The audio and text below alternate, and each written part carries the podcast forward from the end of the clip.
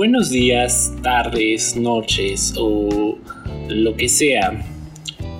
Eh, bienvenidos a este programa, a este podcast, a este diálogo, a este espacio, a este encuentro. Estoy muy agradecido porque le diste clic y pues eh, decidiste escuchar este podcast. Y pues en este podcast lo que se va a tratar es básicamente pues nociones del periodismo, se va a abundar por qué el periodismo pues está teniendo una crisis o si no está teniendo una crisis eh, y todo esto. Entonces, este va a ser un programa muy emocionante, muy divertido. Se va a aprender mucho de este programa. Y pues, pues no queda nada más que comenzar.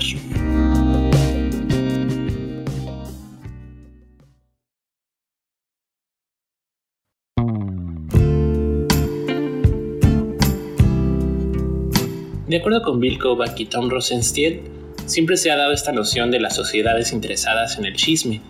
El chisme, que después se transformaría en la noticia, resulta ser una parte intrínseca tanto de la sociedad como de las personas.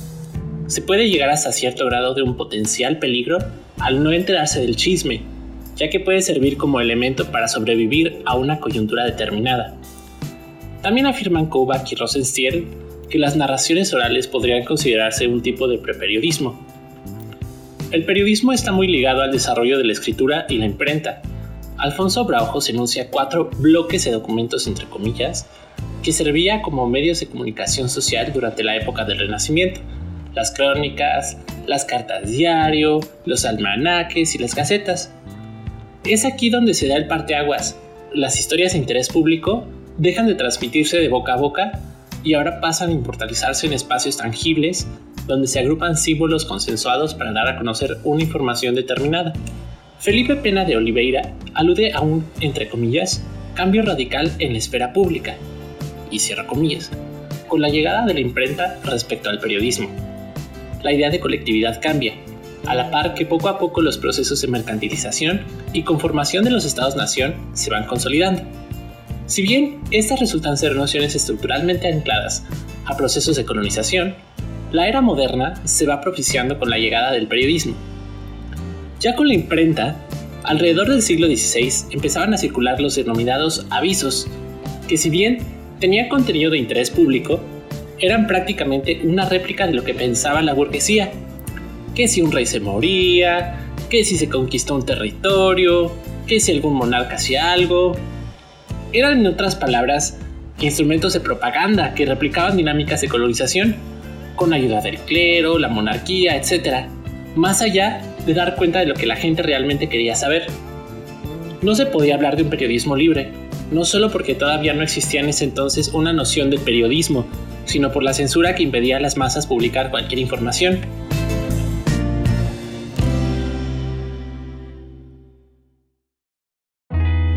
Después, durante los siglos XVIII y XIX, florecen los medios de comunicación de carácter oficial, principalmente las gacetas. Pese a que la mayoría de la población permanecía analfabeta, por lo que todavía se reflejaba la realidad vista a partir de una élite, es aquí cuando empieza a proliferar una nueva era, la modernidad.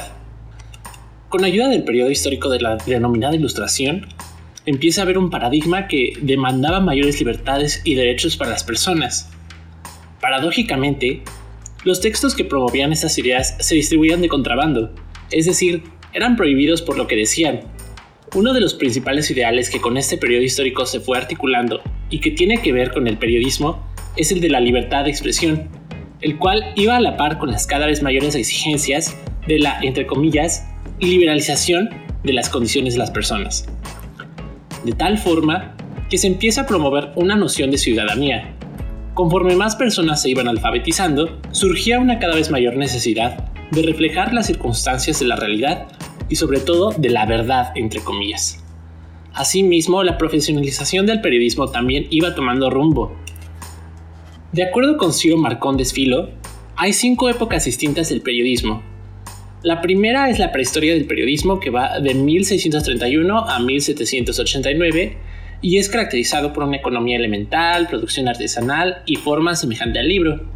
Luego está el primer periodismo, que va de 1789 a 1830 y es caracterizado por el contenido literario y político, contexto crítico, economía deficitaria y dominado por escritores, políticos e intelectuales. Luego está el segundo periodismo, de 1830 a 1900, donde hay prensa de masas, y se marca el inicio de la profesionalización de los periodistas, la creación de reportajes titulares, la utilización de la publicidad y la consolidación de la economía de empresa. Luego está el tercer periodismo, de 1900 a 1960, donde hay una prensa monopolista marcada por grandes tiradas, hay influencia de las relaciones públicas, grandes firmas políticas y fuertes grupos editoriales que monopolizan el mercado.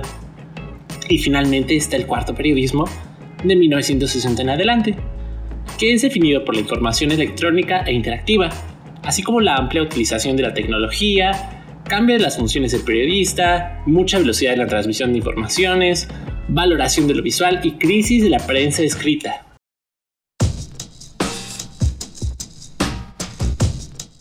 Después de que se establece la profesionalización del periodismo a lo largo del siglo XIX y que ya hay una noción de quién es el periodista, también ya se establece la prensa.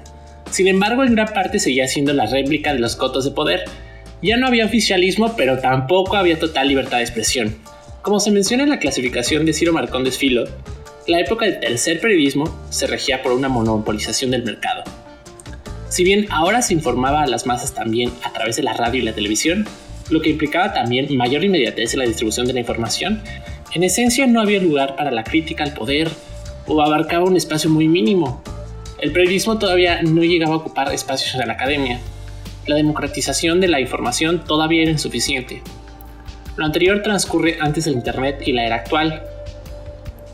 Estos son los orígenes del periodismo. Haciendo retrospectiva su historia, es una actividad que las personas siempre han realizado implícitamente en la práctica, solo que nos duró algún tiempo darnos cuenta de ello. Como se mencionó al principio, es nada más ni nada menos que el conjunto de disciplinas y prácticas que se derivan de la necesidad que la persona se entere del chisme, ya sea por cosas más simples como el entretenimiento, hasta extremos como literalmente sobrevivir ante potenciales escenarios con numerosos riesgos. Pero entonces, ¿qué es hoy en día el periodismo? En el presente no solamente se ciñe en informar, sino que es mucho más que eso. Es contextualizar, leccionar, mediar y guiar a las audiencias en torno a una realidad determinada. Es una disciplina que resulta más que necesaria en este contexto actual lleno de globalización, pandemia e información que viaja en cuestión de segundos. Mark Bovens ya apuntaba en 2002 a una transición de la sociedad industrial a la sociedad de información. Cada día nociones como TICs, tecnologías de información y comunicación, inmediatez, actualidad y digitalización se vuelven más presentes en la vida cotidiana.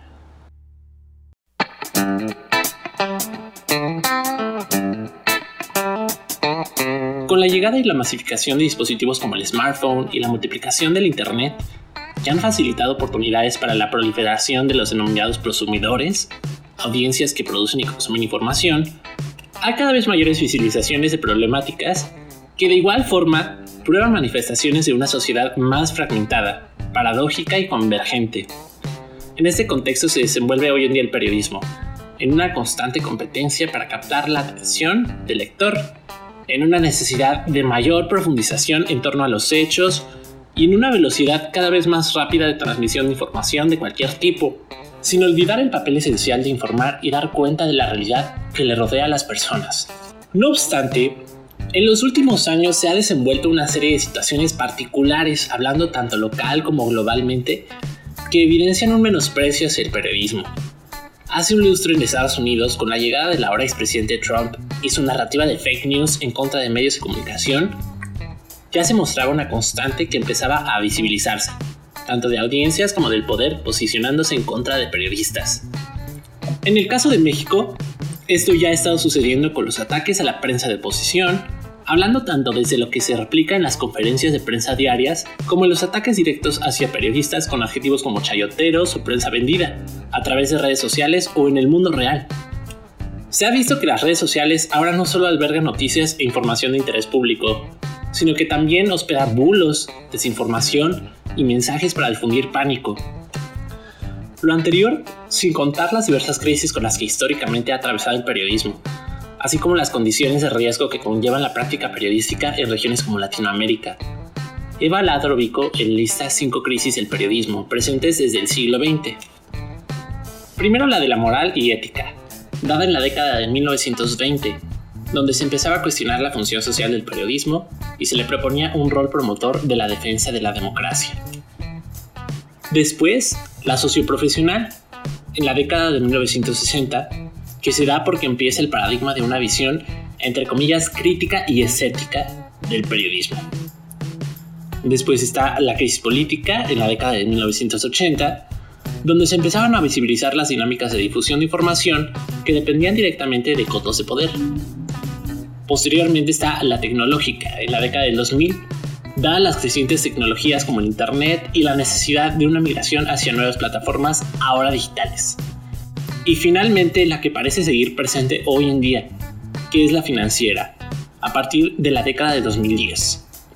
Esta se da tanto por las crisis financieras dadas en la década del 2000 como por las maniobras de dependencia financiera de medios de comunicación que evidencian una precarización en el ámbito periodístico.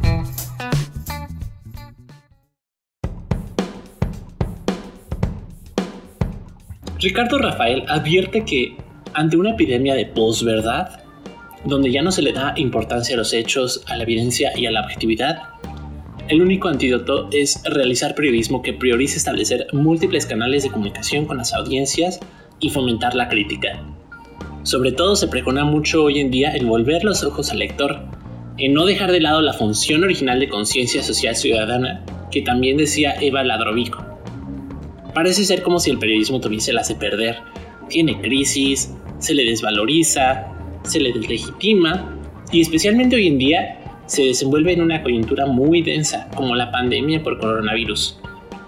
Por ello se acudió a periodistas locales y a especialistas en periodismo y comunicación para que nos dijeran sus opiniones y nos orientaran con miras a volver a aterrizar el significado y la importancia que tiene el periodismo en la actualidad. En general, aprecian una relación de servicio directo a la sociedad. Conciben no solo que su función principal es informar, sino ayudar, develar, proporcionar, darle herramientas, contrastar, verificar y un largo etcétera. Habla Paulina Rosales, periodista en el Diario de Querétaro y Enfoque Noticias. Eh, mucho se habla que la función social del periodismo está como en informar a la ciudadanía, bueno, evidentemente, ¿no? Dar eh, como información sobre lo que les está aconteciendo alrededor, ¿no? Por ejemplo, temas de inseguridad, eh, temas eh, como políticos, todos los como problemáticas que puedan parecer importantes para la ciudadanía. Y creo que pues sí, evidentemente esa es una de las de la función social del periodismo, pero también creo que conforme va pasando el tiempo nos damos cuenta que el periodismo no solamente sirve para informar y que tiene como más eh, utilidades, o más que utilidades, tiene más em, alcance. Algo que me parece muy importante destacar es que eh, siempre hay un impacto en quienes leen, en las audiencias de los contenidos que se dan, eh, informativos o eh, temas de opinión o de análisis en, en, los medios de comunicación de cualquier tipo, ¿no? Internet, televisión, radio, etcétera. Y creo que esas repercusiones o esos impactos eh, hacen más extensa esta respuesta de cuál es la, labor social, porque creo que también la labor social tiene que ver con un asunto de responsabilidad, de cómo nosotros vamos a manejar la información para que tenga un, un impacto en la población y que no sea como un impacto pues negativo.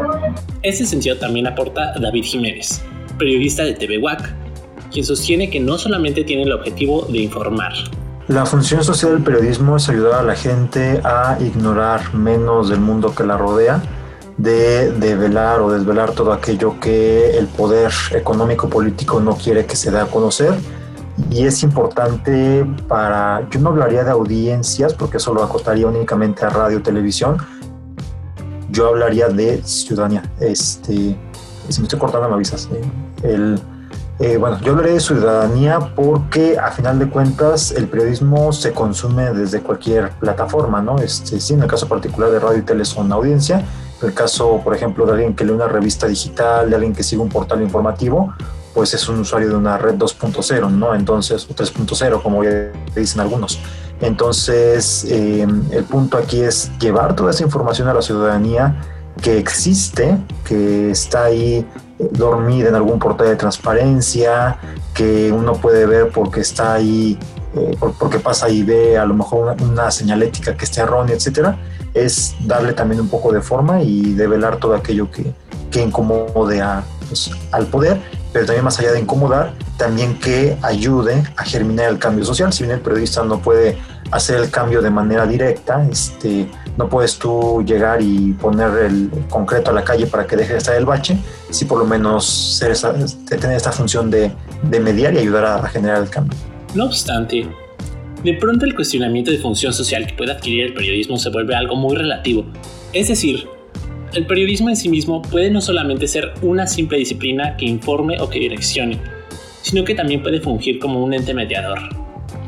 En ello abunda Alejandra López, coordinadora de la licenciatura en Comunicación y Periodismo, Campus Centro Universitario, de la Facultad de Ciencias Políticas y Sociales de la UAC. Creo que tiene muchas, muchas funciones, además creo que hay muchos tipos de periodismo, pero em, me, me, parece que la función principal sería informar, pero, o sea, ¿informar para qué? Esos son los muchos para qué, ¿no? O sea, puede haber, por ejemplo, em, informar para tomar decisiones, para ayudar a los ciudadanos a que tomen decisiones eh, acerca decisiones políticas, pero también decisiones como de la vida cotidiana, ¿no? De ah, un accidente, entonces no voy a pasar por ahí, por ejemplo, ¿no? O sea, puede ser tan, tan complejo o tan cotidiano como eso. Eh, también me parece que también es un informar para ejercer como, eh, como contrapeso de, de ciertas cosas. En esta idea de mediar también entra la noción de consolidación de una disciplina, que evidentemente es la comunicación. En ello abunda Vanessa Muriel, integrante del Comité Coordinador del Consejo Nacional para la Enseñanza y la Investigación de las Ciencias de la Comunicación el, periodismo y el periodista, en, términos este, muy particulares, eh, considero que tiene una de las funciones fundamentales para el desarrollo de la comunicación, este, no solamente en términos de medios de comunicación, sino también para estos procesos de comunicación que se dan entre todos los miembros que formamos parte de esta sociedad. ¿Por qué, voy, ¿por qué digo eso? Son los, es el periodismo como una profesión, son los periodistas como profesionales de la información y de la comunicación, quienes son la mirada, ¿sí? La mirada de no todos nosotros, todos los ciudadanos, en muchos de los acontecimientos de índole cualquiera que ésta sea, ¿sí? Quienes están ahí presentes y quienes a, a partir de su mirada, de su interpretación, esperaría uno que de su análisis y de su reflexión, ¿sí? Ponen en la mesa, en la mesa de todos los ciudadanos, ¿sí? Las temáticas y las discusiones que podemos encontrar en esta realidad en la cual estamos insertos. En ese sentido, el periodista, este, como ese profesional, como ese, mira, voy a decirlo porque creo que sí va también en ese sentido, como este científico social y más cuando estamos hablando de un periodista que tiene esa formación, que se forma para ser periodista, sin discriminar, por supuesto, a aquellos que ejercen el periodismo sin haberse formado.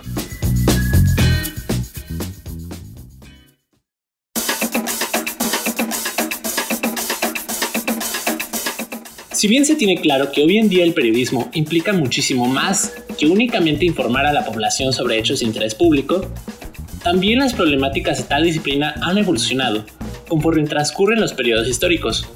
¿Qué pasa hoy en día? Como se mencionó anteriormente, hay estigmatización, desvalorización y precarización. Betsabe Fortanel, especialista en periodismo digital y editor en web del Universal Querétaro, aporta la discusión. Yo creo que es estigmatizado en el sentido negativo. Hoy en día, mm, cuando, se, cuando mis compañeros o mis compañeras hacen coberturas noticiosas, es muy frecuente que se encuentren con personas que les refieran como Mm, chayoteros, medios vendidos, este, vaya que se nos señale eh, como como si nuestra participación en la sociedad fuera algo negativo, ¿no?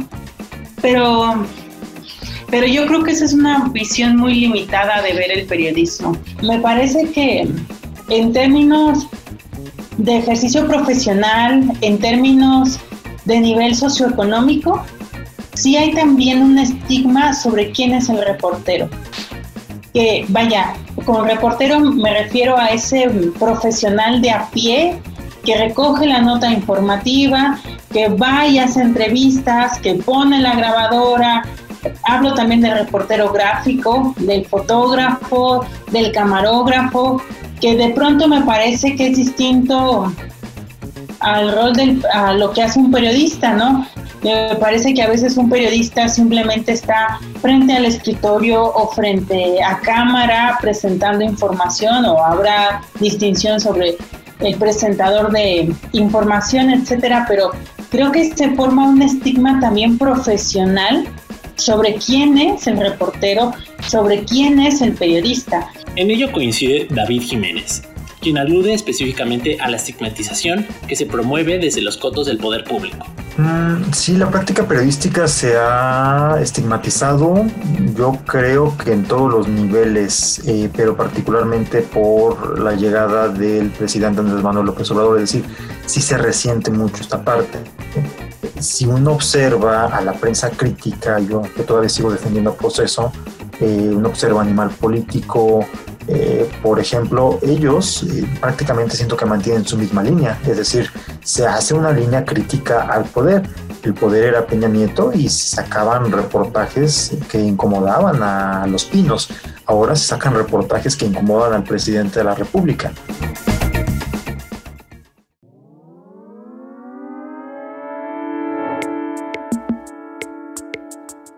Pero, ¿por qué se da la estigmatización? Por supuesto, debe haber condiciones que direccionen a ello.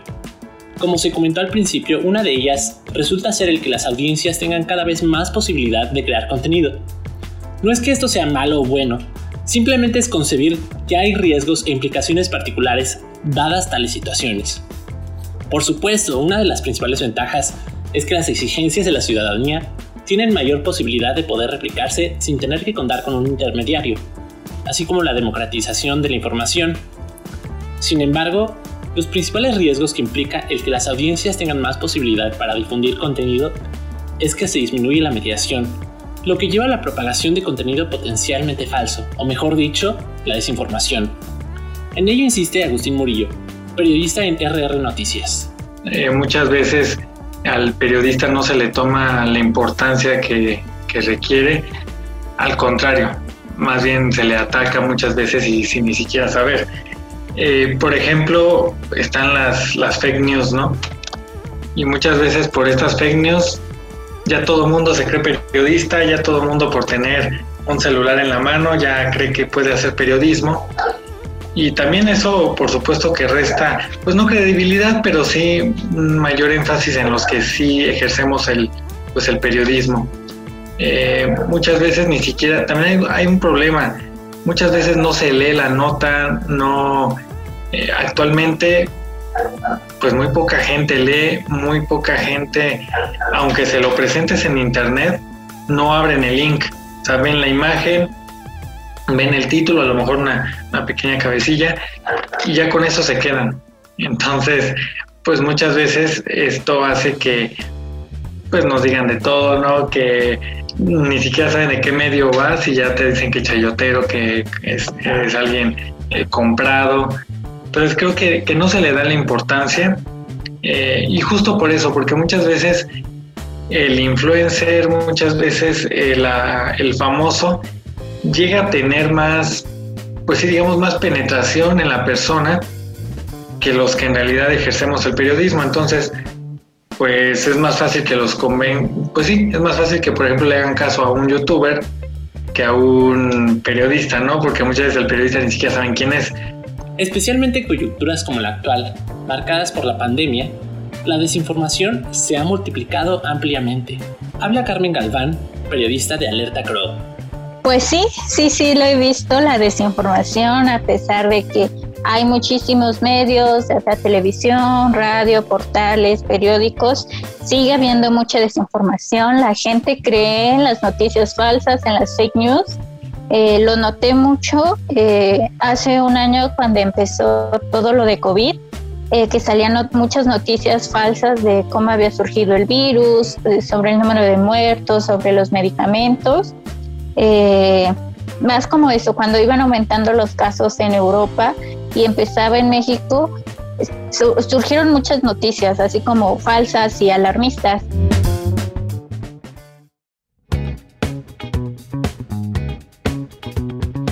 Tal parece ser que, si bien siempre se ha dado la desinformación, en el presente se distribuye de manera más eficaz debido a la falta de mediación en cómo se distribuye el contenido informativo. En ello coincide Efraín Mendoza, sociólogo fundador del semanario local El Nuevo Amanecer y colaborador en TVWAC. Hoy, hoy tenemos una sobresaturación informativa que mm, se traduce en, la antigua desinformación, ¿sí? Pero además tenemos una desinformación deliberada. Tenemos la puesta en circulación de noticias falsas, distorsionadas, parciales, eh, mutiladas, con propósitos políticos, con propósitos también de, alteración del orden, ¿por qué no decirlo? Y eso pues eh, hace que, esto constituya un llamado al, periodismo, a entrar, a desentrañar el trasfondo de las cosas. Parte de la desinformación y la estigmatización tiene también que ver con el cada vez mayor distanciamiento que surge entre las audiencias y los distribuidores de la información.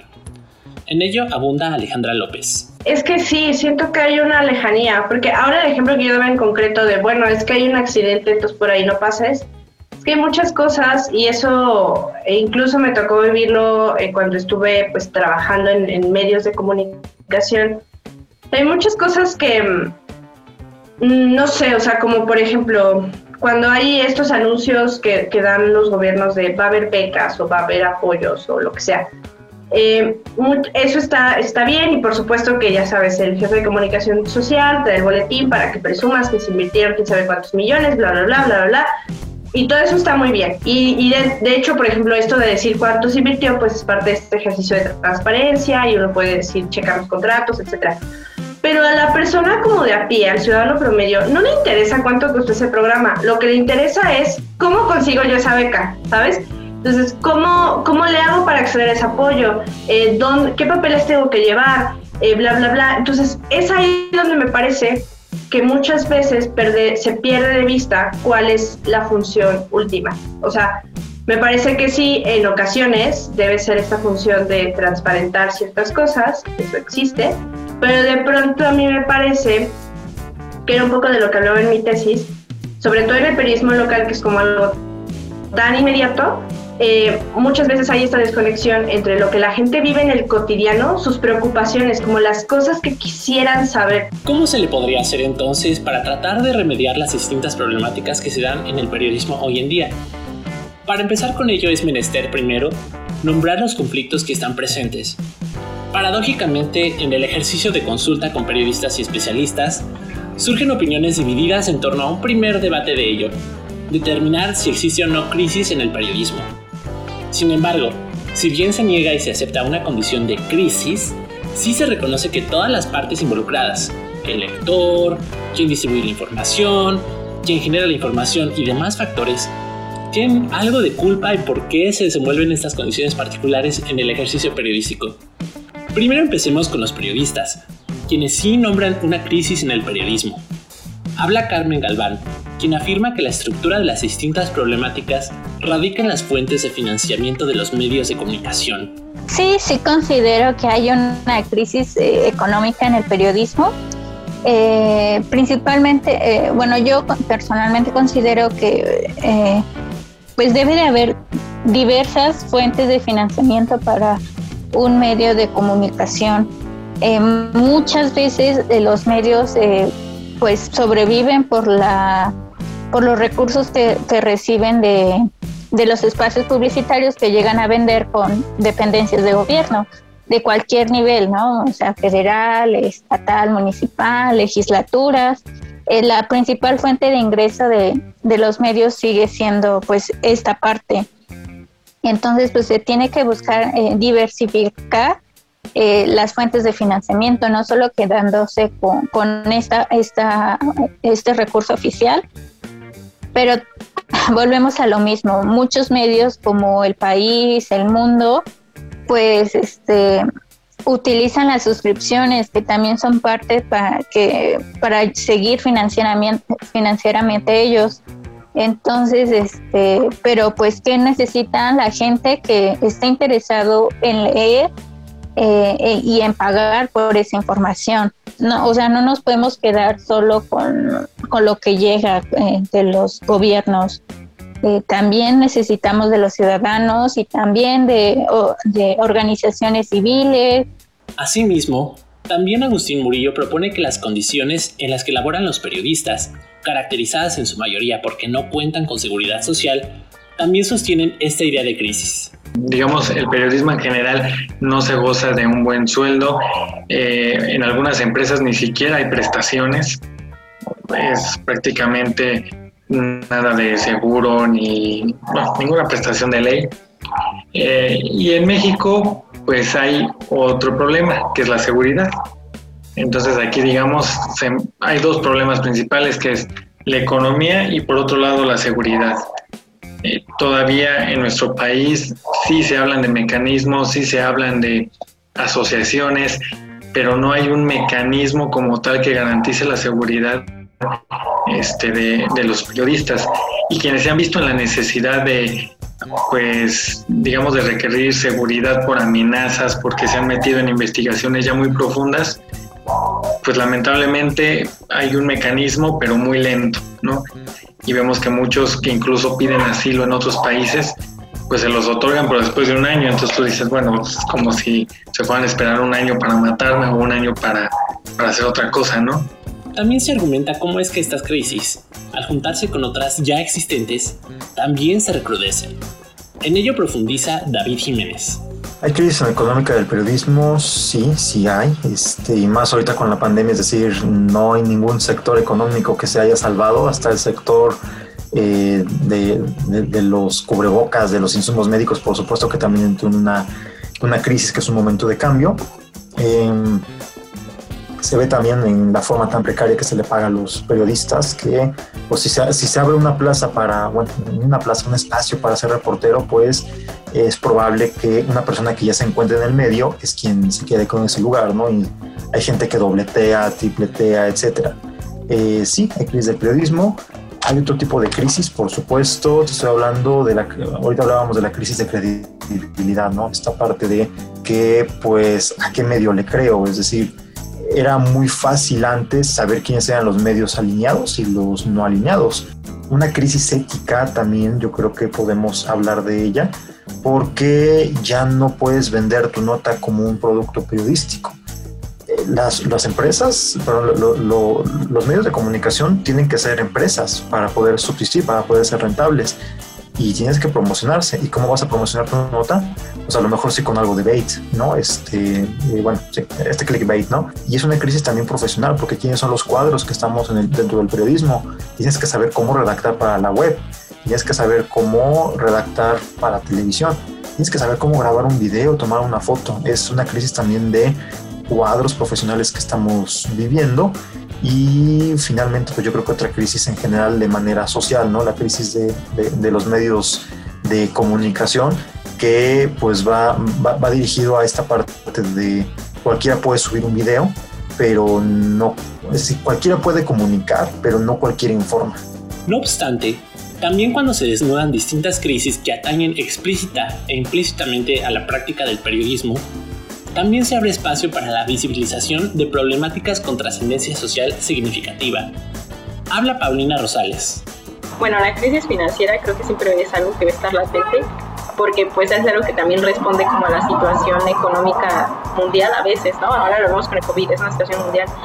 Pero también creo que las crisis van encaminadas como a momentos donde nos empezamos a cuestionar cómo se están ejerciendo ciertas labores Y en el caso específico del periodismo, yo ahora a nivel nacional podría decir, o bueno, este es como mi punto de vista, tal vez muy provinciano, pero a nivel nacional yo veo que existe una crisis eh, sobre la violencia de género. Hace algunos años, sobre todo en el sexenio de Calderón, donde hubo, eh, donde la violencia del narcotráfico estuvo como muy fuerte, eh, que todavía continúa, pero creo que en ese momento sí obligó a que se tratara distinto la violencia en sí, ¿no? Y ahora, por ejemplo, lo vemos en situaciones como de personas desaparecidas. Em, creo que hay una crisis de, eh, bueno, en el caso de la violencia de género muy importante y creo que también hay temas que siempre van a ser como recurrentes.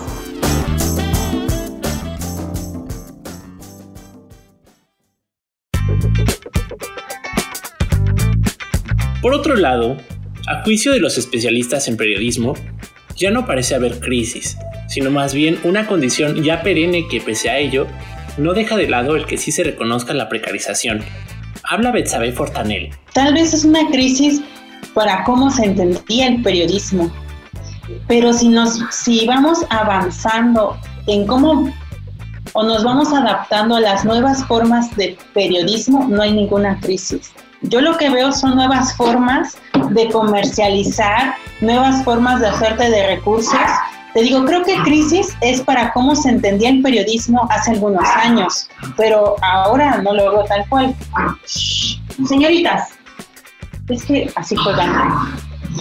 Y que, ah, lo que sí noto es una necesidad porque el reportero que egrese de la universidad sea un reportero que conozca de las diferentes plataformas, que sepa que el contenido que se publica en Instagram es distinto de YouTube, es distinto, es distinto de Facebook, es distinto de Twitter, que tenga la capacidad de ponerse frente a cámara y tener un lenguaje fluido, un lenguaje que resulte agradable a la audiencia, pero que también tenga la capacidad de sentarse y escribir.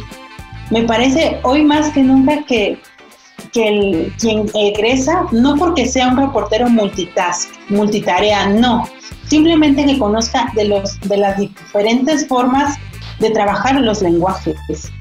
Alejandro López y Efraín Zaragoza también cuestionan si las crisis del periodismo tienen que ver con la misma disciplina en sí o si más bien es algo que se relaciona con cómo es que los nuevos modelos de negocios y la necesidad de adaptarse continuamente a las exigencias del presente se desenvuelven en la práctica periodística. O sea, yo no sé si es una crisis o ya un estado permanente, ¿no? Este, después de este boom digital, ¿no? O sea, muchos medios que desaparecieron y que me parece que, que pues eso nunca van a, nunca van a regresar. Eh, y definitivamente es complicado este modelo de negocios digital. Hay muchos medios que ya lo han logrado o bueno, que ya iban, ¿no? Con, con estos nuevos modelos de negocios, pero también es cierto que estas plataformas como Facebook, Twitter, eh, Google, incluso, o sea, continuamente pueden cambiar las reglas. Entonces, eso altera constantemente los modelos de negocios. Entonces, se pueden encontrar como fórmulas, pero realmente es muy complicado. Yo creo que, que si es una crisis pues muy profunda, que te digo, ya no sé si es crisis o pues ya un estado de cómo son las cosas. Eh, algunos medios pues han apostado por, pues, por las suscripciones y les ha funcionado, pero eso también implica replantear los contenidos, porque no, de nuevo, no es lo mismo escribir un periódico para el Círculo Rojo que escribirlo para unos suscriptores. O sea, es muy distinto cómo se tiene que alterar el, contenido, el fondo de, la situación. Entonces, em, yo, yo sí creo que, que esta como cuestión de imaginar cómo se podría hacer periodismo ahora sigue muy presente y sí requiere como mucha, mucha creatividad y mucho esfuerzo por parte de todos los involucrados en la industria periodística, que no son solo los periodistas, ¿no? Este, sino pues los dueños de estos medios, ¿no? Mira, yo creo que habría que asumir, todavía los académicos no han llegado a consensos para denominar adecuadamente a nuestra época. ¿Sí? ¿Qué, época terminó y qué época están haciendo, ¿sí? ¿cómo, cómo le podemos llamar? ¿no? Y en medio del periodismo, el periodismo es parte, es parte del relato o de los diversos relatos que conviven en nuestro tiempo. Y en todo caso, eh, la concepción de crisis pues tiene que ver justamente con estos, con estos ajustes que mm, son derivados de los cambios. Hay, demasiados vientos eh, coincidentes, hay grandes crisis globales que son producto justamente de de la manera en que actualmente circula la información, pero también las mercancías y también las personas. Entonces, sencillamente al, periodismo se le han presentado retos formidables, como se le presentan a los estados nacionales y como se, lo, se le presentan a los individuos, porque hoy pues tenemos que adaptarnos a nuevas condiciones de vida. Y el periodismo también, tiene que encontrar las formas de adaptarse a las exigencias de nuestro tiempo. A pesar de todo, y como se mencionaba anteriormente, lo que sí permanece estructuralmente al abordar la discusión de crisis en el periodismo es la precarización. Ello lo sostiene Vanessa Muriel. Las condiciones laborales son muy precarias, ¿no? O sea, sí, sí, sí eso es decir crisis, y sí hay crisis. Y creo que, que, que por eso también no, no todo se da de manera así como, ay, qué sorpresa, sino hay, hay, hay como una, una cadenita. Eh, o sea, situaciones laborales precarias no te permite dedicarte solo a un medio. Tienes que trabajar en varios, ¿no? Para poder tener los recursos, para, poder trabajar para varios medios, ¿qué te implica? Cada medio tiene su propia línea editorial. Entonces tienes que estar particionado, ¿no? Por, por medio para hacer tu trabajo. Entonces, imagínate ahí cómo esperamos la profundidad y el análisis y la reflexión cuando tienes que cubrir al día 6, 7, 8 notas para diferentes medios. Ahora, para diferentes plataformas. ¿En qué momento? Y todo por el mismo precio, ¿sabes? Entonces, sí, yo sí creo que hay una precariedad, al menos de los, en los periodistas de a pie, que, están constantemente buscando los espacios para ejercer su práctica y no solo para ejercerla, sino también para tener la retribución que su trabajo premia.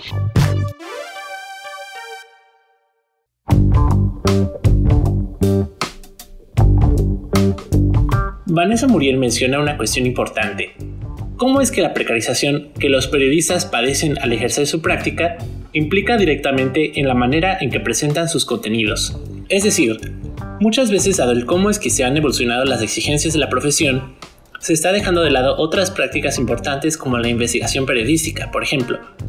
Desde la práctica, es algo que también subraya Paulina Rosales, al también afirmar cómo es que se genera una deuda entre el periodismo y la ciudadanía debido a la calidad de los contenidos. Creo que el periodismo en general tiene una deuda importante con la ciudadanía porque durante muchos años no se ha difundido los contenidos que quieren las personas y pues la audiencia son los consumidores de las noticias y pues ellos tienen, son los principales, los que marcan agenda de alguna forma. Sin embargo, pues esta forma en la que se ha realizado el periodismo, donde hay mucho recurso por parte de la del gobierno, eh, algunos reciben recursos por parte de iniciativa privada, pero pues donde la ciudadanía pues no aporta también, ¿no? por las condiciones sociales económicas del país, pues eso también dificulta que exista esta independencia. Y yo considero que a la larga, para que existan estas, estos mejores contenidos que ya comienzan a, verse en algunos lados, eh, con todas estas dificultades, pero que comienzan a verse, es también que la ciudadanía... Eh, bueno, yo sí, o a mí me gusta esta idea de que pues empiece a aportar o que empecemos a aportar a los medios para que puedan ser independientes, para que puedan realizar un trabajo de mayor investigación y puedan eh, como dar mejores contenidos. Sin embargo, antes de que llegue esa, ese escenario, creo que también los medios tenemos que empezar a cambiar como esa agenda, ¿sabes? Como empezar a cambiar la forma de tratar las noticias, o sea, creo que es como parte y parte. O sea, para que lleguemos a eso, creo que sí hay que reconocer que los medios tienen también, o tenemos más bien que tener más en cuenta que tenemos una responsabilidad social y que los consumidores principales es la población. Ese parece ser un primer acercamiento a cómo potencialmente se podría disminuir la precarización en el periodismo, que la ciudadanía, las audiencias o el lector aporten económicamente hacia quienes se encargan de producir la información, por mencionar un caso. Los periodistas y especialistas entrevistados ven muchas aristas desde las cuales se puede atender la problemática de la precarización. Esto también indica cómo es que se puede resolver desde muchas trincheras. Betsabe Fortanel recuerda la importancia de que las audiencias lean y también remarca la necesidad de consultar periódicamente fuentes de información distintas a las que ya se acostumbran. Si nos referimos a la desinformación de las audiencias, creo que hay una clave y es leer, leer, leer, o sea, eso tan sencillo como es leer. ¿A qué me refiero con leer? En mi experiencia tengo muchas, muchas anécdotas que me permiten comprobar que la gente no lee. No lee, eh, eh, a veces se queda con el título de la nota, pero no lee la nota.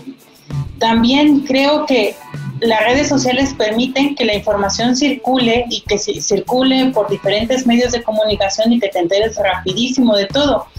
Y a veces creo que en grupos de Facebook o en grupos de WhatsApp de pronto circula información que parece más legítima para las audiencias, ¿no? Me parece que de pronto mm, se, creo que desde la audiencia se se mira que o se piensa que el, medio de comunicación no te está presentando la información tal cual es y puede ser que tenga razón. Pero creo que una práctica es que se debe, me parece que es una clave, es invitar a que la audiencia lea, que no se quede con el título, sino que además abra la nota, lea lo que hay en, el contenido y si se puede contrastar información. Otra, creo que otra recomendación que yo haría, pero también porque me parece saludable desde mi experiencia como audiencia, es escuchar medios de comunicación con opiniones contrarias. Y eso mucha gente no lo hace. O sea, por ejemplo, si lees el Universal, por supuesto que el Universal tiene una línea editorial muy distinta a la de la jornada. ¿Qué pasa si lees la jornada, no? También pienso que es así elemental leer columnas. Creo que como audiencia no se nos dice que leer columnas o artículos de opinión es algo importante. Efraín Mendoza propone llenar los vacíos institucionales que existen y que implícitamente impactan en la confianza a la disciplina periodística, a través de la creación de una figura que se encargue de mediar, más no alterar, el discurso, con miras a combatir directamente los bulos o las desinformaciones. Pues mira, la, gran diferencia de la desinformación es que hoy es de manera masiva e instantánea. En todos los, los, tiempos, en todas las sociedades, en todos los regímenes políticos, se pone en circulación de información eh, la desinformación. Es una estrategia política, ¿sí? Deliberada.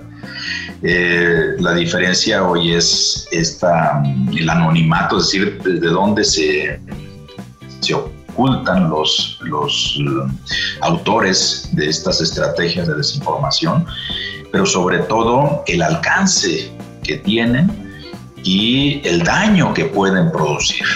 ¿sí? Los rumores, las informaciones em, que la gente pone en circulación antes de la era digital, pues iban más lentos, ¿sí? Y tenían alcances mucho más localizables.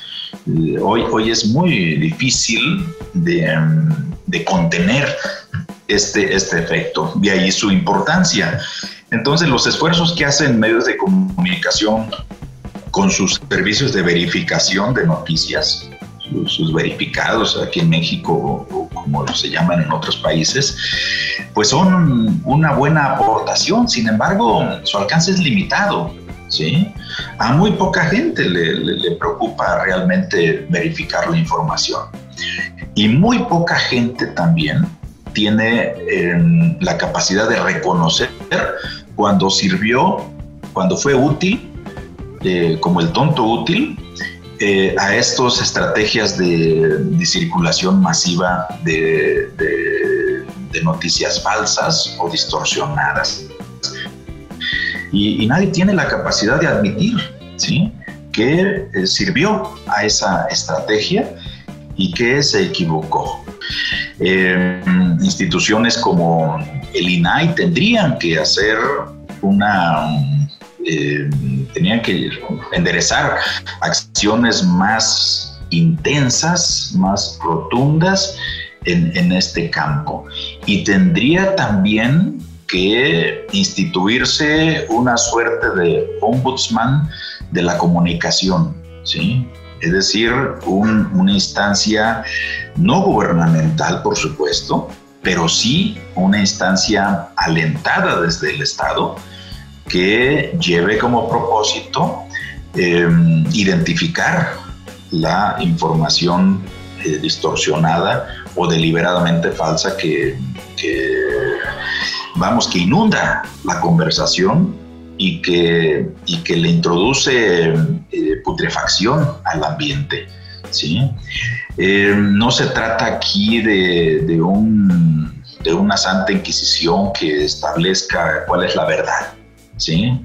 Eh, la vida social implica el, cruce de narrativas, es, es, es, inherente a la vida colectiva el que haya, que convivan narrativas incluso antagónicas. Pero una cosa es que convivan narrativas antagónicas y otra es que poderes encubiertos eh, produzcan información deliberadamente falsa, tóxica, con un propósito de alteración del orden. Eso es muy distinto y sí, tendría que hacerse. Y también, por supuesto, tendrían aquí que, entrar en juego como ya de alguna manera lo han hecho en otras experiencias las grandes, grandes plataformas eh, digitales Alejandra López sugiere que los medios también podrían darle mayor énfasis al periodismo interpretativo para tener mayor cercanía con la gente. En general, las estrategias de muchos medios, incluso medios nacionales, sobre medios nacionales digitales, mucho de lo que han apostado aquí en México y en otros países es por un, periodismo interpretativo, ¿no? Que es un periodismo que es informativo, pero, o sea, no, no es de opinión, pero que lo que hace es un poco como explicar ¿no? Este, o sea, porque puedo dar yo el dato de, ah, bueno, se invirtieron X cantidad de millones, pero digo, sabemos que en el buen periodismo siempre se contextualiza la información y demás, pero es un poco como tratar de, de, de, llevar esto al ciudadano promedio, no tanto como al círculo rojo, que es muchas veces el que lee los periódicos, sino ya pensando más en el ciudadano promedio, es a través de la información que existe, explicar, ¿no? Y entonces hay muchos, por ejemplo, la BBC trabaja mucho con esto, aquí en México Animal Político, entonces como que dicen, ah, bueno, ya llegó la vacunación, ¿qué es lo que tienes que saber? ¿No? Y entonces ya te empiezan a explicar. Y ese tipo de, no es que ahora todo el periodismo tenga que ser así, sino que pues eso, tenemos nuestro periodismo de opinión, nuestro periodismo informativo y este periodismo interpretativo es algo que conecta mucho con las personas eh, que también requiere que los periodistas se pongan a investigar, consigan expertos, este, que traten de hacer la información pues más dinámica, etcétera, pero que sí permite que es como, ok, ya leí la nota informativa, pero ¿qué más? ¿No? Entonces ya este tipo de periodismo me parece que es una muy buena apuesta y que creo que también funcionaría muchísimo en el espacio local. En el sentido de hacer que la gente se sienta más cercana, también David Jiménez argumenta de presentar la información de manera más sencilla y amigable, así como también menciona que la creación de nuevos medios de comunicación pueden ayudar a solventar las distintas problemáticas en la práctica periodística. Si requerimos nuevos medios de comunicación, yo considero eso, ¿no? Porque, por ejemplo, vemos de repente a Reforma que también se convierte en el principal crítico Andrés Manuel López Obrador después de muchos años de, pues, de silencio, de estar también como muy calmadito. Eh, necesitamos sí que la gente tenga primero que nada confianza en los medios de comunicación, medios serios. Este, yo no creo en el periodismo ciudadano, este, o sea, la gente publica un video en Facebook, pero eso no es eh, periodismo. Eh, y requerimos que la gente vea a profesionales, este, que no vea el chapucero, que no vea este, pues tanto ese tipo de, canales, el chacaleo, no sé cómo se llama, ¿no? que son más sensacionalistas que nada. Eh, tenemos que saber hablar también en, no la lengua, porque no es español al final de cuentas, pero sí en el argot de la gente, ¿no? en, su habla, en, cómo ellos expresan sus ideas. Requieres toda esa información, esas 20 cuartillas que vas a hacer como reportaje, hacerla masticable para la gente y hacerla entender qué sirve. Es decir, aquí hay un acto de corrupción, ¿a quién le toca sancionar? ¿Quién se está haciendo pato y no está haciendo su trabajo? Tienes que bajar toda esa mm, información a infografías, animaciones, videos, eh, lo cual también te representa un doble reto porque requieres invertir en medios de comunicación, que muchos de ellos aquí en Querétaro siguen cooptados por la publicidad, ¿no? Entonces, pues, eh, y también tienes que animar a la gente a que financien el periodismo, así como lo hace Animal Político, ¿no? Tenemos que regresar primero a la, a la confianza de la ciudadanía, ¿no? A eh, tener esta forma de redimirse, de haber vivido pues, un siglo, en el caso, por ejemplo, de estos diarios que te digo, el Universal, por ejemplo, Excelsior, de haber vivido un siglo del erario público y de repente, ¿por qué ya adoptas una postura crítica? Tiene que haber redención, en pocas palabras, eh, nuevos medios, también por otra parte, y bajar toda la información a la forma más simple que lo pueda entender una persona. Agustín Murillo reafirma la importancia de darle a las audiencias la información de manera más digerible. En primer lugar, mostrarles la información fácil, y no por eso digo que no hay que hacer a lo mejor notas de 10 párrafos así, sino muchas veces creo que los periodistas hacemos uso de un lenguaje que no todo el mundo entiende. Entonces, creo que va primero por ahí. Es la gran diferencia entre a lo mejor alguna persona, no sé, de las redes sociales que usa el mismo lenguaje y por lo tanto es más fácil que atraigan a las personas. Eh, creo que decir las notas un poco más sencillas y bueno, en otro sentido, pues, pues sí hacer el uso a lo mejor de los medios de comunicación como son las redes sociales, que digamos es lo más fácil, lo más rápido y lo que tienes en la mano, pero también aquí hay un peligro que es caer a lo mejor en lo, pues por decir como en lo mundano, ¿no? Entonces muchas veces ya hemos visto algunos medios que, o algunos programas que eh, de estar en un tope muy serio, ya caen como si fueran un programa de farándula cualquiera, ¿no? Entonces, es tener también un equilibrio importante, eh, sí acercarse a las personas, sí usar eh, los medios, digamos, rápidos sin también descuidar los tradicionales. Carmen Galván reafirma la necesidad de saber cómo identificar noticias falsas para también aportar a combatir la problemática de la precarización en el periodismo. Eh, en mi caso personal, eh, me tocó que una de mis hermanas compartió una noticia falsa y le, le dije, oye, ¿por qué compartes esto si es totalmente falso? Y me dijo, no, pues ¿cómo sabes que, que es falso, no? Pues primera porque no hay una fuente en específico de quién se está refiriendo en la nota. Eh, esa sería una herramienta para identificar eh, una, una, fake news, una eh, desinformación, la fuente oficial o, los datos, o de qué datos sacaron la información. otra, otra técnica para confirmar o verificar la información es, es googleando. Es, es, muy fácil googlear este, la cabeza, el primer párrafo, la idea principal. Y si te sale una, dos, tres páginas que traen la información, ah, bueno, pues, pues puede ser que, que sí sea verdad, ¿no? Y, para empezar, pues los antecedentes de la página o de la persona que, que lo está compartiendo, ¿no? Si es una persona que se informa o una página que, pues, eh, que trata eh, de compartir información oficial o, verificada, pues, pues la acepta. Si no, lo primero es que hacer, hacer es dudar. Con todo lo anterior, Vanessa Muriel sostiene también la importancia de reconocer las problemáticas que se dan desde la formación periodística sobre todo desde la academia, ya que hay también hay deudas pendientes que provocan condiciones precarias en la práctica periodística. Ahí tenemos una deuda pendiente, creo yo, desde la academia. ¿no?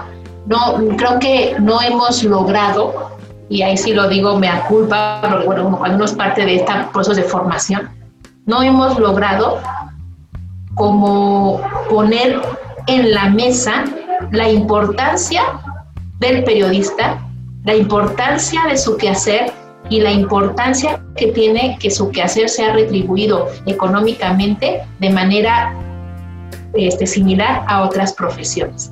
¿Y por qué digo que las instituciones hemos fallado en eso? Porque somos las que los formamos y no, no, no hemos logrado eso. ¿eh? Y, y no, no solo aquí, lo digo en todos los sentidos, en todas las escuelas de comunicación que tienen formación de periodistas. Es una deuda que está pendiente y que tenemos pendiente desde la academia y que por alguna u otra razón no se ha logrado concretar, no se ha logrado, digamos, este, fortalecer. ¿Qué se ha logrado? muy a cuentagotas, por ejemplo, y digo muy a cuentagotas porque tampoco hemos tenido mucha incidencia en las leyes en términos de libertad de expresión, medios audiovisuales y demás. Ha habido iniciativas, ha habido intervención desde la academia, un poco en aras de la defensa, por ejemplo, al derecho a la información, a la comunicación, a la libertad de expresión. Pero date cuenta, o sea, en, las, en las instituciones educativas eso ni lo vemos. No vemos nuestros derechos y obligaciones como periodistas, no vemos qué hace la ley con nosotros y por nosotros. Entonces, claro, creo que sí, existe una crisis en términos económicos, yo creo que sí, y que sigue presente, sí, sí creo que siga presente. Eso desencadena otras prácticas a veces no muy buenas para el periodismo, sí,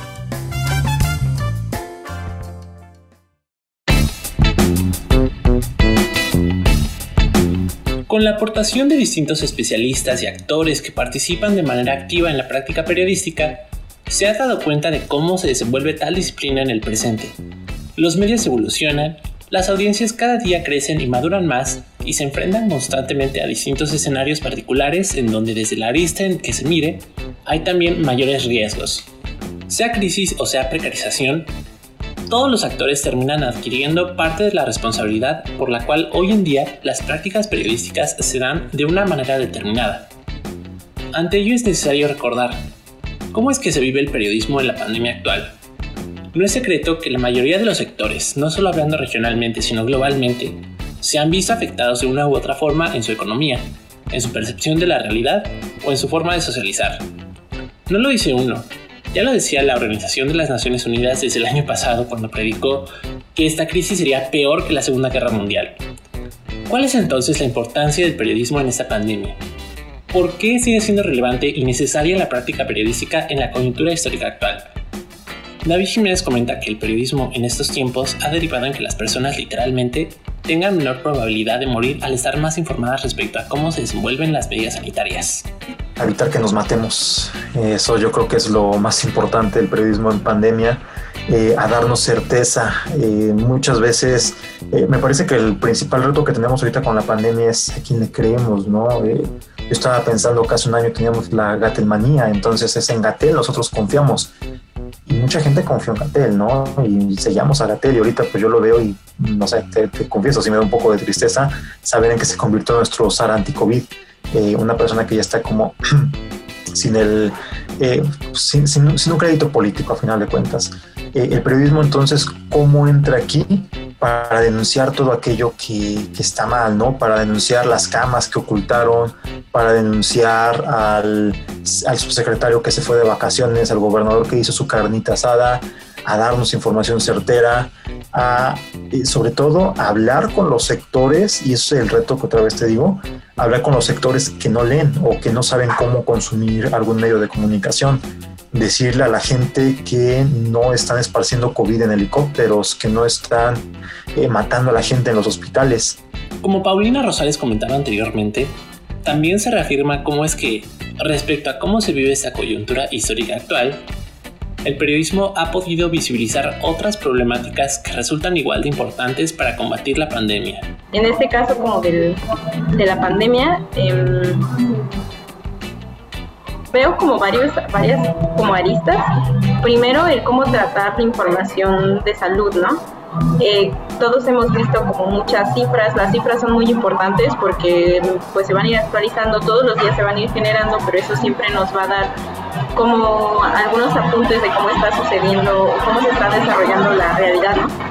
Eh, primero, primero pues nunca dejar de lado pues, la importancia de las cifras, ¿no? de los números, que si bien hay personas detrás de esos números, pero las cifras nos ayudan a darnos una idea de pues cómo está la situación o dimensionar tal vez la problemática. Eh, también creo que está relacionada con una crisis de salud mental, porque pues muchas veces, eh, este bueno, ha sido un tema que siempre, tal vez nunca se le ha tomado tanta importancia, pero pues ahorita cuando vemos que realmente pues somos personas y que ciertas cosas o ciertos factores nos estresan más o nos generan ciertas situaciones, eh, creo que también es eso, ¿no? Como, y también ayuda, por ejemplo, que haya una crisis porque más personas van a estar acudiendo a pedir apoyo tal vez terapéutico. Entonces, creo que el cómo tratar la salud mental de la pandemia, o más bien hablar de ella, ya es bastante importante. Además de la problemática de salud, pues también no dejar de lado como todas las problemáticas que ya existían previas a y que con esta situación como que se detonan o suben los casos o incrementan las situaciones de violencia, por ejemplo, familiar o aumentan las situaciones de abuso sexual infantil, etcétera, etcétera. Creo que mm, pues esta crisis de salud acarreó o más bien nos hizo darnos cuenta pues de todas las problemáticas que tal vez hemos tratado como de esconder un poquito para tratar de vivir con ellas o de soportarlas, pero que justamente pues están ahí, van a estar ahí siempre y pues tenemos que hacer algo.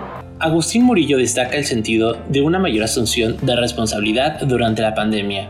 Creo que aquí el, periodismo se ha sido parte fundamental y se ha sido un pilar, eh, dependiendo, bueno, un pilar para el manejo de la pandemia. Eh, y creo que tú lo has escuchado, ¿no? Diferentes notas, por ejemplo, de comenzamos desde que al hospitalizarse, pues te iban a quitar el líquido de las rodillas, el chip en la inyección, eh, por ejemplo, con estos termómetros en los supermercados, ¿no? Que te provocaban daños cerebrales y no sé qué tanto.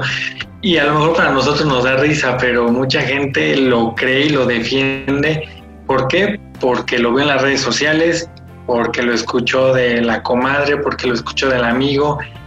Y entonces, pues digamos, ahí, ahí es donde entramos nosotros, que es informar, eh, pero sí, indiscutiblemente el periodismo en una pandemia, así como en una guerra, así como en un suceso histórico, religioso, social, eh, ahora tenemos por ejemplo las campañas en cada evento importante, histórico, por supuesto que es un pilar, y, depende mucho cómo las personas van a tomarlo, qué decisiones van a tomar.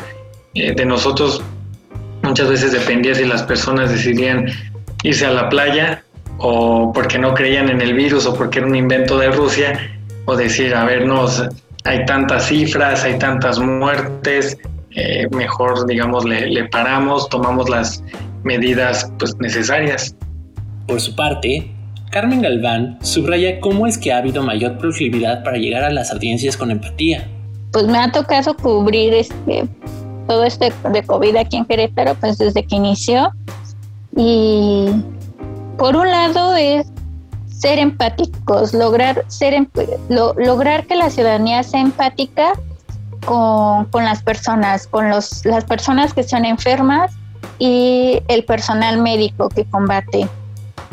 Eh, o sea, me tocaba que, o sea, son historias, realmente es una historia detrás, no solo son números, las cifras de los enfermos y las personas que mueren por COVID, son, hay historias. Y mientras las personas eh, sigan sin creer realmente en COVID o, no les importe o, se esperen hasta que un familiar eh, o un ser querido se enferme, pues es, es grave. Entonces, ahí hay una función eh, muy importante, la empatía, llegar, poder llegar a las personas por medio de la, empatía y las historias, compartiendo lo desgastante que es atender a, una persona con COVID y, cómo se rompen las familias también por COVID. Y por otro lado también hay que dejar detrás eh, la investigación, ¿no? Lo, o sea, ¿qué es lo nuevo que ha salido del virus?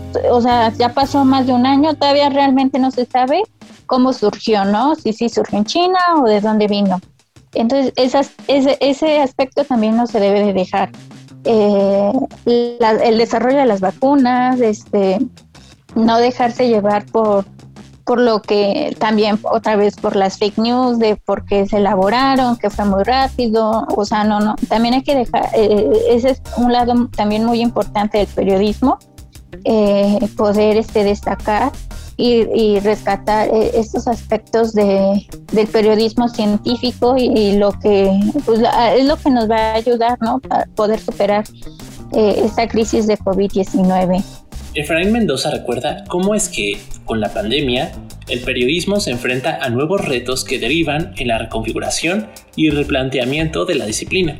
el, periodismo, los periodistas, los medios de comunicación em, han hecho grandes aportaciones en, estos momentos, precisamente em, aportando, eh, documentando, explicando, contextualizando, propiciando miradas de, perspectiva larga, ¿sí?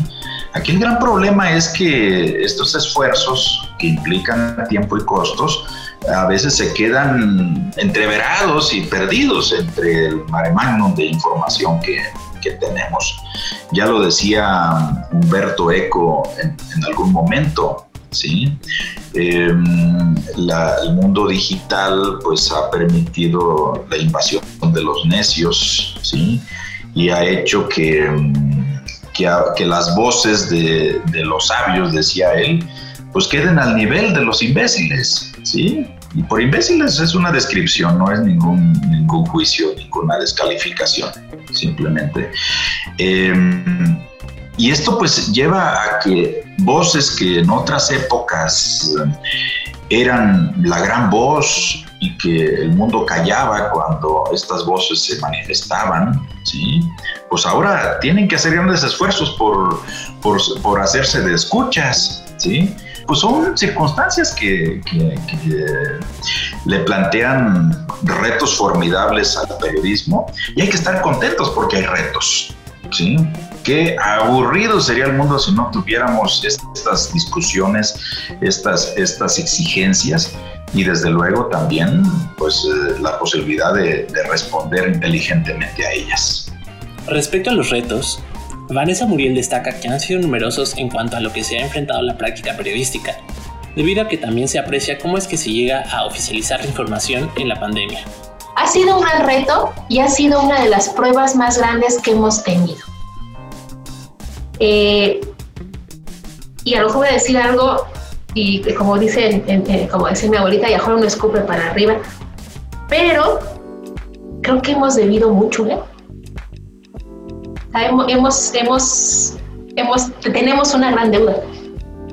Creo que nos agarró muy desprevenidos y creo, y me atrevo a decirlo, no hemos sabido cómo enfrentar desde el periodismo el tema de la pandemia basta con mirar, la, con mirar los medios, este, Guillermo. Reproducimos lo que dicen las autoridades. Es una reproducción de lo que dicen. No hay más. ¿No? Ya hay vacunas, ya no hay vacunas. Estamos en semáforo, ya no estamos en semáforo. Bla, bla, bla, bla. Y dice uno, sí. ¿Y dónde están las historias? ¿En dónde están la cotidianeidad de la pandemia puesta en evidencia por los medios. No está, o muy pocos lo están haciendo. tenemos una deuda ahí también. Estamos reproduciendo la información. Entiendo, es un tema delicado. Entiendo eso, ¿no? O sea, eso se tiene que tratar con toda la cautela desde inicio hasta el fin. Pero ahorita ya podemos empezar a, a dar a conocer muchas realidades de la a través de nuestro quehacer periodístico. Pese a todo lo que ya se ha dicho, pese a las condiciones y demás, yo creo que sí son los guerreros de la información. Eh, claro, hay excepciones, pero en general y, por, por, lo que he podido ver, lo que conozco, eh, tienen una, una, labor que no, hay que, que no hay que desacreditar y autodesacreditar, porque también eso es bien importante, y que sí es importante que empiecen a buscar alternativas, alternativas para generar información. Hay muchas problemáticas sociales, muchas, muchas, Guillermo, lo vemos día con día, ¿no? Y ahí hace falta periodistas con iniciativa, con, con mucha voluntad y con mucho sentido social para enfrentar todas esas problemáticas pese a las consecuencias que eso pueda tener. La gente necesita de los periodistas. Así, la sociedad necesita de los periodistas. O sea, yo sí me atrevo a decirlo. Betsabe Fortanel destaca cómo es que, pese a que desde el periodismo impreso y el digital hay dinámicas diferentes que evidentemente impactan desigualmente en cómo se concibe la práctica periodística, se está cumpliendo un papel muy relevante. Yo creo que su impacto no puede ser el mismo porque el impreso hoy está muy limitado para ciertas audiencias. O sea, me parece que el periódico se sigue leyendo, pero no es para todos, no es para todas las audiencias, no es para, para todas las generaciones. Y sí creo que el alcance de un portal es mayor, el alcance de las redes es mayor. Y yo creo que los medios de comunicación sí han jugado un papel importante en cuanto en materia informativa, ¿no? Yo te puedo decir que ya caímos en la rutina de la nota del COVID. Eh, de pronto si fallece un niño, se vuelve nota otra vez. Si, si fallece un adulto mayor, también vuelve a ser nota. Entonces yo creo que eh, sí los periódicos, los eh, medios digitales sí están cumpliendo con una labor informativa, Luego hay audiencias que siguen sin creer. Yo sigo leyendo comentarios sobre que eso no es cierto, pero también he visto que cada vez nos ha tocado vivir más de cerca la pandemia. Cada vez sabemos de casos cercanos, de contagios cercanos, fallecimientos cercanos, y yo creo que eso ha, em, eso ha, hecho que haya como mayor eh, conciencia frente a la pandemia. Entonces yo creo que sí estamos informando eh, luego depende qué tan, qué tan receptiva es la audiencia, pero creo que estamos ahí. Incluso ahora, por ejemplo, que se anuncia la vacunación, la vacunación de adultos mayores, la gente busca esa información. Yo te puedo decir que en las últimas semanas la palabra por excelencia que se ha buscado en el portal es vacunación. Entonces, yo creo que sí estamos jugando, estamos cumpliendo un rol informativo importante.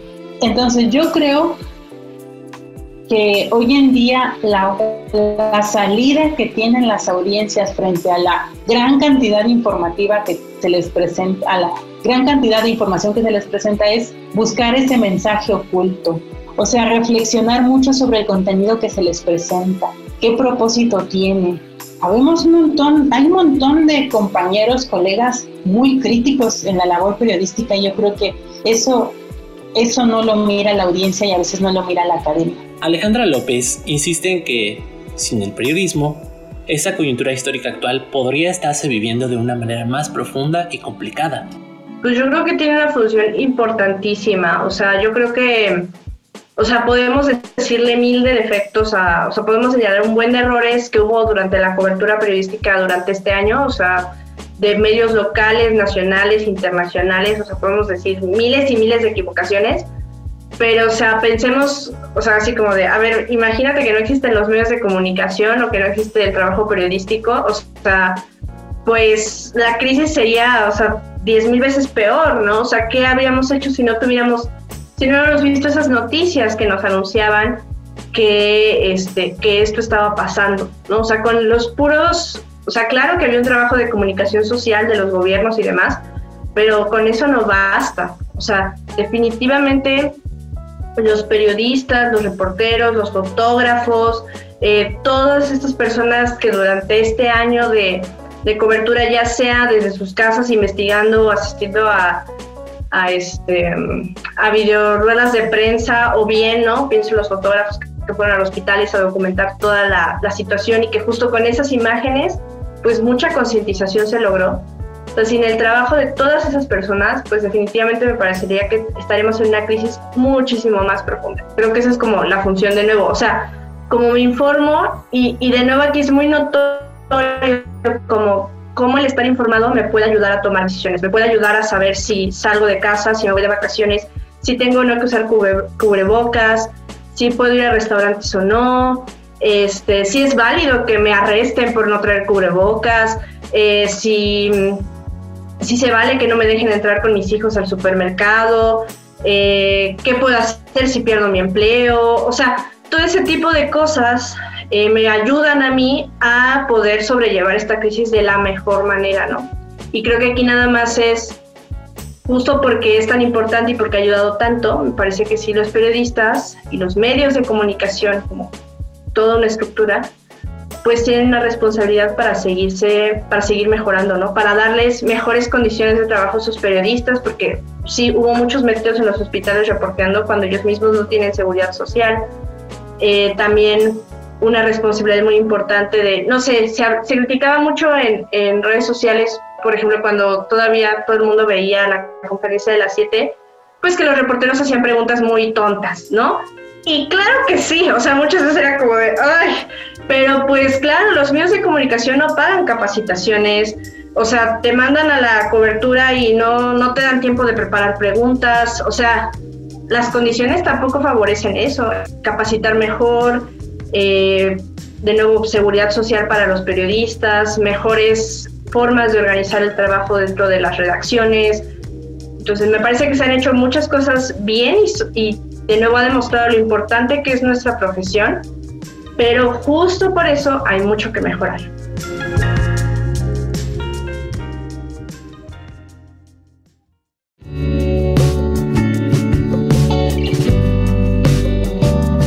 El periodismo hoy en día se enfrenta a retos constantes, especialmente con la pandemia actual. A raíz de lo que nos han comentado periodistas y especialistas, una cosa sí permanece en cuanto a la práctica periodística. Es necesario poner todos de nuestra parte, asumir las responsabilidades y nombrar las problemáticas para poder enfrentarlas de una mejor manera. Ellas y ellos ya lo decían en este programa. También hay condiciones precarias en la práctica periodística, en la retribución, en la profesionalización, en la academia, en la legitimación, en el financiamiento, en la sobreexposición de la información, en la inmediatez y un largo etcétera. Hoy en día, el periodismo ha evolucionado. Evidentemente ya no es la misma época de antes. Si bien el chisme y la necesidad de informarse ha sido algo inherente en el ser humano, quedarse nociones que dictan que el periodismo únicamente sirve para informar han dejado de ser vigentes. No solamente se trata de informar, es muchísimo más. Es sinónimo de mediación, contextualización, empatía, diálogo y muchos otros verbos que de igual forma se sumen en la necesidad de reconocer que no solamente es el lector, sino que también están las audiencias, la ciudadanía, el usuario o el consumidor. Como se dijo al principio, en medio de tanta información falsa que parece reafirmar cada vez más el sentido de una sociedad fragmentada, de deudas históricas que hay en la academia y en la relación entre la información que se presenta en las audiencias, de una mayor lejanía con la realidad inmediata, de financiamientos al periodismo que con frecuencia dictan exponer visiones cortas de la realidad y de la visibilización de mayores problemáticas y retos de la realidad, resulta más que justificable el hacer y validar la tarea periodística. ¿Qué sería del mundo sin el periodismo? Imaginar tales escenarios serían aptos para otro espacio de discusión. Por lo pronto, agradezco el acompañamiento de usted, quien nos acompañó hasta el final de este programa. Esperemos que este podcast haya sido de utilidad para reafirmar la necesidad del periodismo en la actualidad. Hasta luego.